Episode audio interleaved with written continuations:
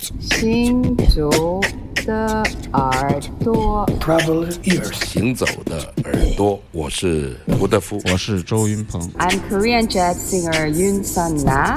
Hey everybody, I'm Omar Sosa, and you listen Traveling ears。神游物外，静听神游物外，静听世界之音。这里是行走的耳朵。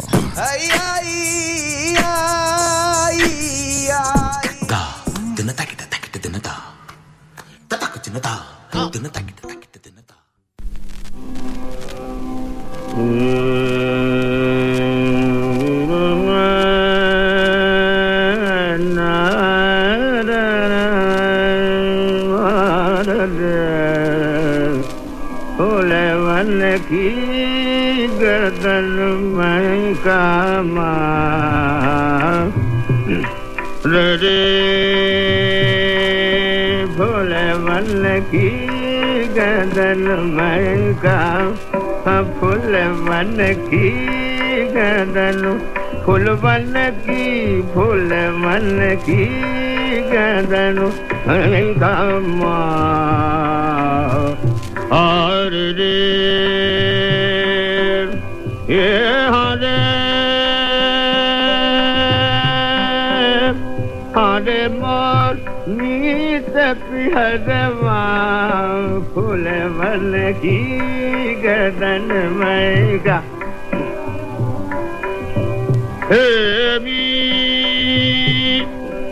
गदन मई काला मारो देव।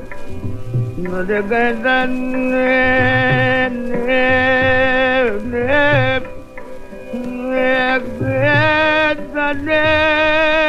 mai kana maro de he gadal mai kama haro de gadal mai kama hare naam na ja jalu gave na जानू हर कासन करियरी पुकार भुलवन की गदन मैं का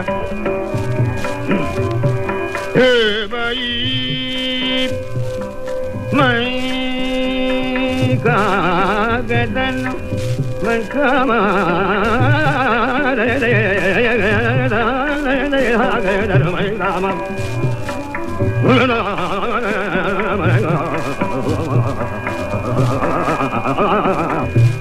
गदन हाँ गदन मैं हे मे फुल मन के गदन मैं का ना मारू ये गदन मैं हे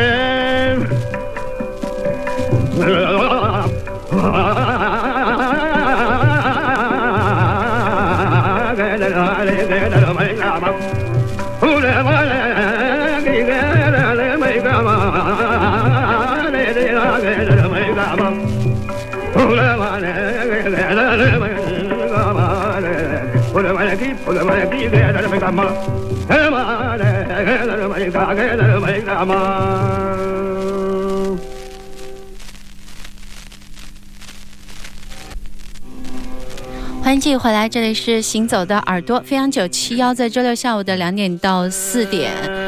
你刚刚听到的这一首也是出自于黑胶，一听这个声音，这个年代也非常之久了哈。但这张黑胶出的很有意思，叫做《一百个月亮》啊，就是北印度的人生。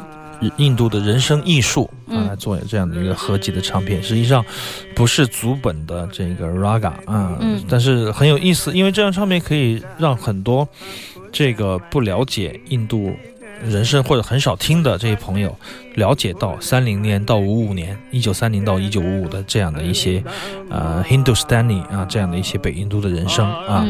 现在我们听到的是 Fayaz Khan 啊，非常。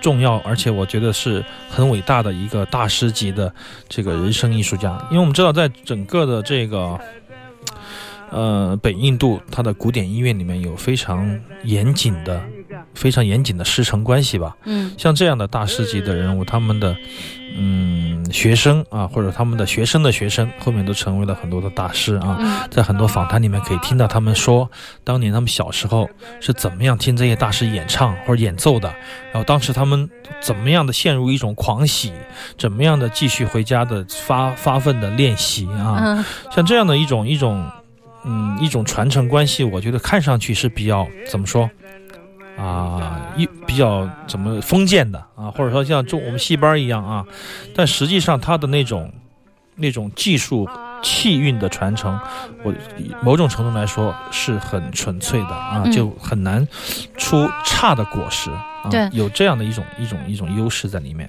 一个好的老师实在是太重要了啊！对，非它常重要。不光嗯是技术方面的，然后像这样的一些民族的，还有这些传统的这些 raga，然后如果就是能够特别掌握之后，然后再创新，必须要有这样的一个基础。再去创新自己的门派或者创新自己的风格啊，因为在当年的印度啊，除了这个古典音乐以外，对西方的古典音乐，因为它英语国家的国啊英语语种的国家嘛啊，英语嗯官方语言，所以说他们每天都有大概两三个小时是西方古典乐。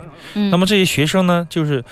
白天可能就听这个传统的印度音乐的古典电台，嗯然后晚上的时候呢，可能有两三个小时跟老师一起听西方的西洋乐。你看这种感觉，对交错在他们对，它脑子是他们学习的一部分。老师会跟他讲，哇，你看这个他们做的多好，他们的、嗯他们的乐器配置，嗯他们的音准，他们就相互的补充啊，相互的了解。这种开放意识，正是北印度的古典的音乐里面的一个精髓所在。这种精神，哇哎，你听，在刚才这一段啊，就像我们捶胸顿足在演唱一样的。对，完全忘我的，而且非常非常专业的演唱啊，嗯非常忘我，而那大部分的即兴的部分啊，这个是这个即兴的能力是非常强的，对这也是北印度人生的一个非常显著的特点。嗯，当然，对于我们节目来说，对于我个人来说，也不是非常的了解的这个对对北印度音乐的这种这种专家，嗯，但是有时候你很愿意去倾听啊，有时候你听到他们的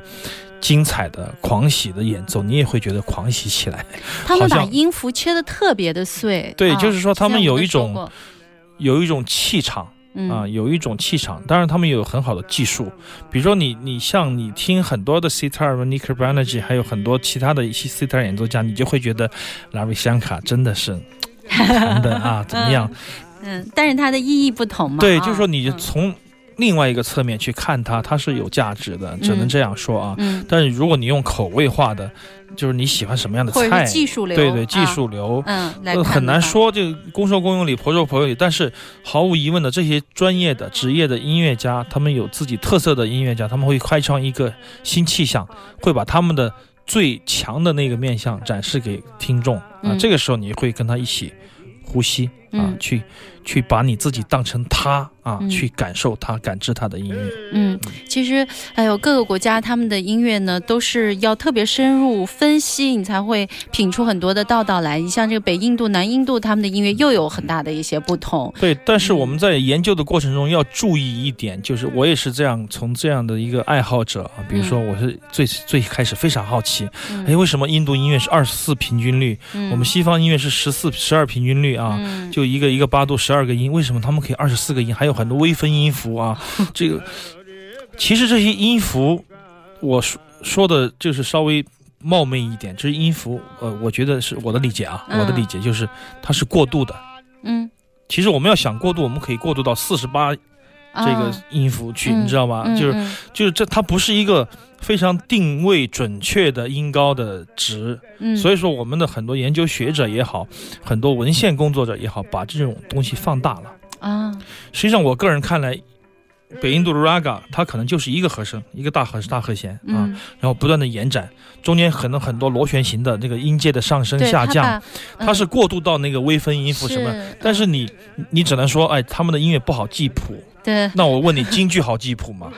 不一样的也不好记谱，他们也任何会听一种剧，的吧？对它它也有串音啊，也有下滑，也有上行啊。对，所以说，我觉得如果你不是一个进进入的比较比较稍微深一点的乐迷，你会被那种吓到，嗯，你会被吓到，你会觉得哇，这么复杂的音乐，为什么他们就能搞，我们就不能搞？实际上你也能搞。我觉得这是思维模式的不同吧？啊，对，实际上在他们看来就非常简单。嗯就像我们不了解这个为什么这个呃罗纳尔多他踩单车，巴西人踩的这么好，你说不可思议啊！天哪！嗯，当你采访他的时候，说你为什么踩单车踩那么好？他说，在巴西我的，生活习惯。在巴西 就像从一个房间走到另一个房间，这么简单呐、然。那你跟他怎么说呢？啊，所以说这是文化的文化的相隔，实际上造成了审美上的一种差异。嗯，我们要我们要尊重他们，但是同时要沉下心来，好好的研究一下。对，也许没有那么难，但是想要真正的进入，确实还是不是那么容易的事情。嗯，其实我觉得把这门槛降低一点，对于了解他们对可能会对对对对更有帮助。有有时候就会被吓到，你知道吗？嗯就我不希望就是我们的节目吓到别人。是，我们其实可以做的很吓到别人，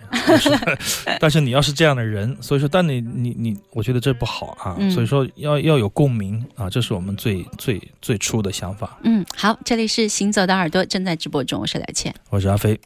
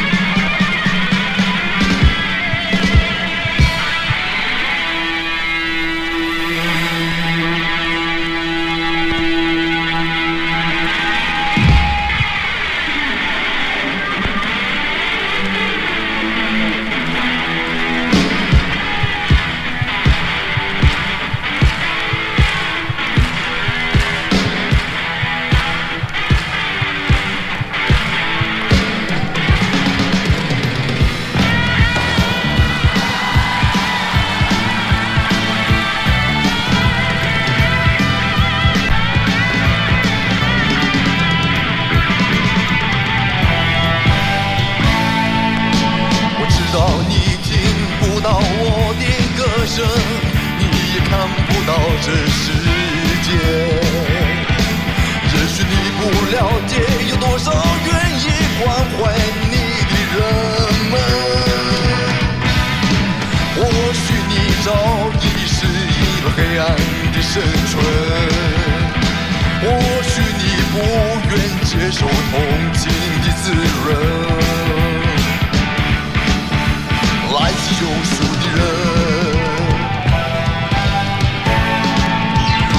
道他听得到我的歌声，他也看得清这世界。可是昨日的信仰已变成了过去狂热又蠢的余温。人们欢聚在闹市里喧嚣的霓虹灯。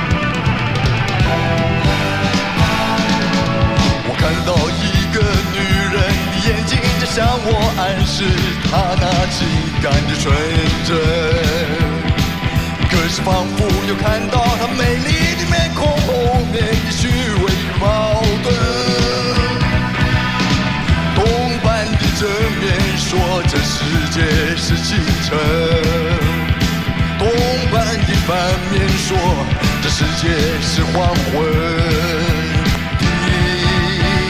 我的歌声。地下道的墙上问着今天谁是忙碌，算命的老者受到无知人们莫度的恩宠。空中传来闲置的花，它是否进入你耳中？潮汐的产生，传。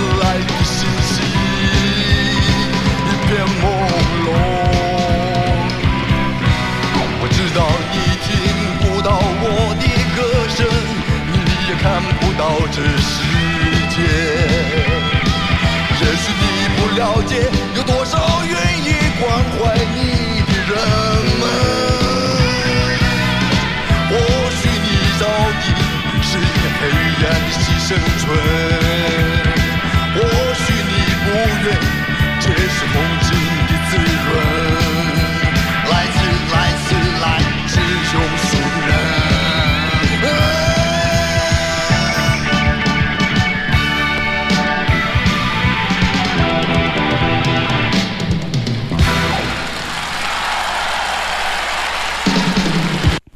罗大佑，罗大佑的这首《朦胧》可能是很少听到的一些作实际上我。记得我们播过一次，五年前、六年前是 CD 是吧 对？那时候播的。我都忘了。今天播的是黑胶，对对黑胶，嗯非常难得的一张黑胶。八五年出版的一张现场叫《青春舞曲》罗大佑演唱会实况精华这张唱片啊。嗯呃，每一次说到这个唱片呢，说到罗大佑的黑胶唱片，我就特别的这个郁闷，就是周云朋友老说我，老在节目里说他啊，就是他把我几张罗大佑刮坏了，就是他一个人在在家里一个人练手啊，从嗯黑胶怎么他也不知道怎么放黑胶，放着放着就把声音放出来了，嗯但是付出的代价就是我几张罗大佑都花了。他为什么就选择罗大佑下手啊？他随顺手拿拿的吧嗯？对对对，后面他不承认啊。罗大佑黑胶线很难找的呀。对对对，很贵了。当时买的不贵啊，当嗯幸亏我买了他几乎所有的黑胶啊，嗯因为我很喜欢他。嗯这是他在一九八四八五年、八四八五年的这个两次演唱会的录音，八四八三吧，嗯两次演唱会的录音的一个实况精选啊，嗯很难得的一张唱片，而且我觉得是他最高峰的、最真实的罗大佑的呈现。尽管有后期有重新因为现场收音的问题啊不理想，重新。录了一些，做了一些，就包括《知乎者也》啊，未来主人公《将进酒》穿过黑发我的手，重录了一些和声啊，修修补补。但是我仍然觉得这是一场令人震撼的音乐会，也是我听过的华人啊、嗯里面最让我唇齿留香或者说记忆深刻的这样的演唱会。虽然没有去到，到现场，对啊，对我但是我们从这个唱片里面都可以品到当时那种气息。对你无法无法替我想到回到这个二十二十二岁的时候嗯听这张唱片时候的那种激情和冲动啊！嗯我不知道在他三十岁的年纪怎么能有如此成熟的表现啊！非常非常，现在就不说了，嗯但以前是非常非常精彩的啊！嗯啊，这首歌我们在节目里面特别送给我们的一位远在西藏的游历的好朋友。嗯，嗯这个就是这张唱片，因为他而在我心目中的价值加倍了，翻倍了。为什就是么？熊辉啊，嗯因为他有一天我们很无聊，我在家里听黑胶，我说来吧，听罗大佑吧，我就放了那个《将进酒》还是还是嗯现象慢版的，嗯，现象七十二变我。说我我说我借给你听，然后他听了两耳朵以后就就说别别放了，我拿回去。干嘛？然后我看到就是他已经泣不成声，对对对对哇。所以说，我觉得就是是这样的吗？嗯，是年纪大了嘛，我们也会看不出来，也是这样的。实际上，他是一个外表强悍、内心脆弱的，大叔啊。嗯，但是这是我们的共同记忆，我觉得整个的六七零年代出生的人没有办法忘记啊。你想他这么伟大的作品啊，在他三十岁以前几乎全部完成。啊，穿过你的黑发，包括这个未来主人公以前的专辑都做完了。你想，嗯这是一个多么早慧的年代啊，多么上天赋予他多么燃烧不尽的才华呢？嗯我觉得这真的是透支了。所以说现在变这个样子啊，不说了。不管怎么样，他曾经带给我们的是永远都无法磨灭的华语的音乐的经典啊。嗯歌词从歌词配器到整个的演唱会的这种曲目搭配。嗯，到现场的演绎都是无可挑剔。对啊、这张唱片还有一个重要的意义，就是因为当时罗大佑算是第一个以个人身份来举办大型演唱会的歌手。然后那，其实就他身边的这一些助手啊，他们他们都没有做过演唱会，所以大家都是琢磨着、摸索着来完成这样一个演唱会。对于所有的人来说，都是一次特别难得的一个我。记得马世芳还曾经在过现场看过这场演唱会，我记得他在他很文章里小的时候，很小的时候，他嗯说。非常令人震撼的演唱会啊，确实哦是我们我们从这个这张唱片的这个录音里面，几乎可以，我你觉得会会回到当年的现场。啊，嗯，非常非常好的一个一个很精彩的现场的录音室专辑，没有几个人敢出这样的唱片。嗯，好的，行走的耳朵，我们在这一段呢，还有一首曲子，我们要听到对来自柬埔寨的声音。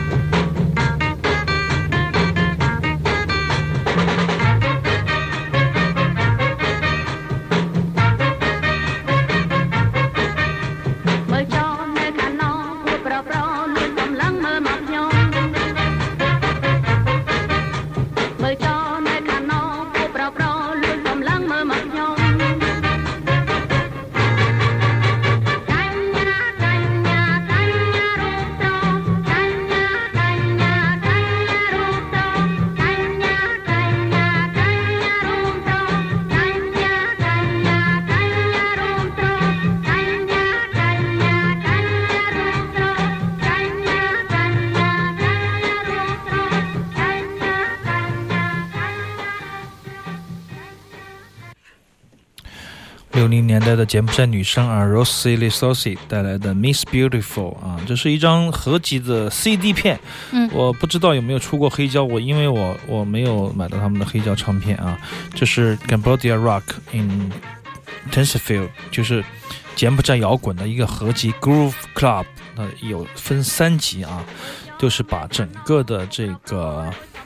六七零年代的柬埔寨摇滚，我们柬埔寨土摇是开玩笑的说法啊。嗯这个美国的一个唱片公司啊，非常 Get Down 就是下沉啊、嗯 g e t Down 这个唱片公司出版的。